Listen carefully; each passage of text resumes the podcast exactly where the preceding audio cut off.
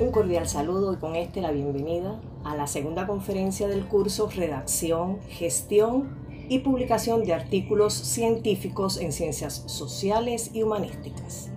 Continuamos a partir de la polémica y los muchos interrogantes suscitados por la pregunta del episodio anterior, ¿qué es la literatura gris? y su relación con la infodemia académica. El informe de la UNESCO sobre la ciencia de este año 2021 reconoce que la pandemia de COVID-19 ha estimulado los sistemas de producción de conocimiento. No obstante, 8 de cada 10 países siguen dedicando menos del 1% de su Producto Interno Bruto a la investigación y son en gran medida receptores de conocimientos científicos y tecnología extranjeros. Los países del llamado G20 representan las nueve décimas partes de los investigadores, las publicaciones, las patentes y el gasto de investigación en el mundo.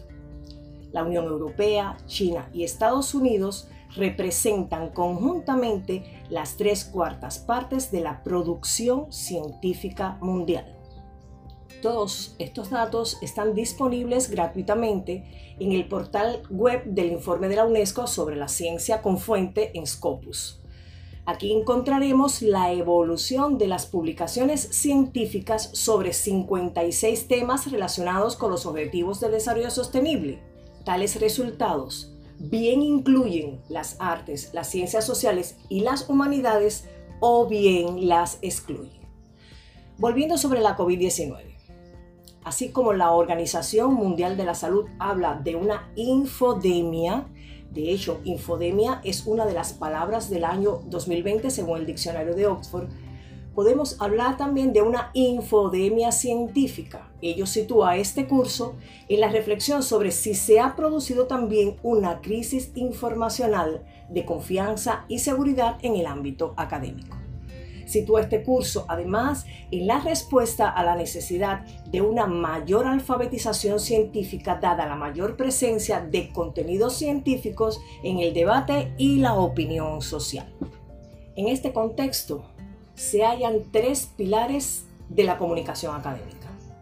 La producción, donde se sitúa a los autores y los documentos, la difusión y preservación que va desde las editoriales hasta el SEO académico y el impacto no solo académico, sino también societal. El panorama de las eh, publicaciones en ciencias sociales y humanísticas no es muy alentador.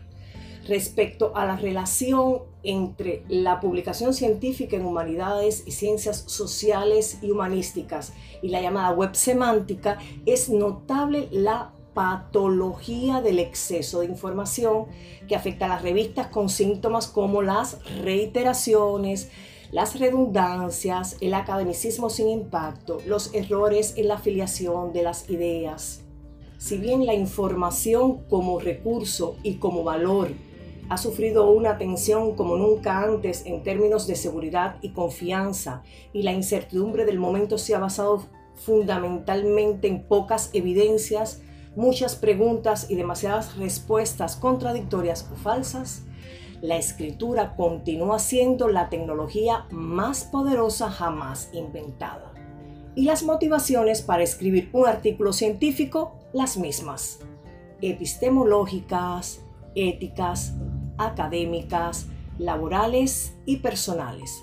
Los artículos, entre tanto, siguen clasificándose en artículos de investigación empírica, artículos de revisión o metaanálisis, artículos teóricos y artículos metodológicos.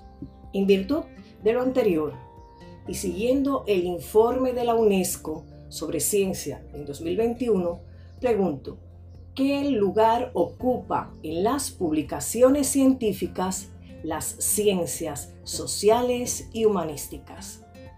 Mencione un ejemplo sostenible de acceso abierto para las humanidades.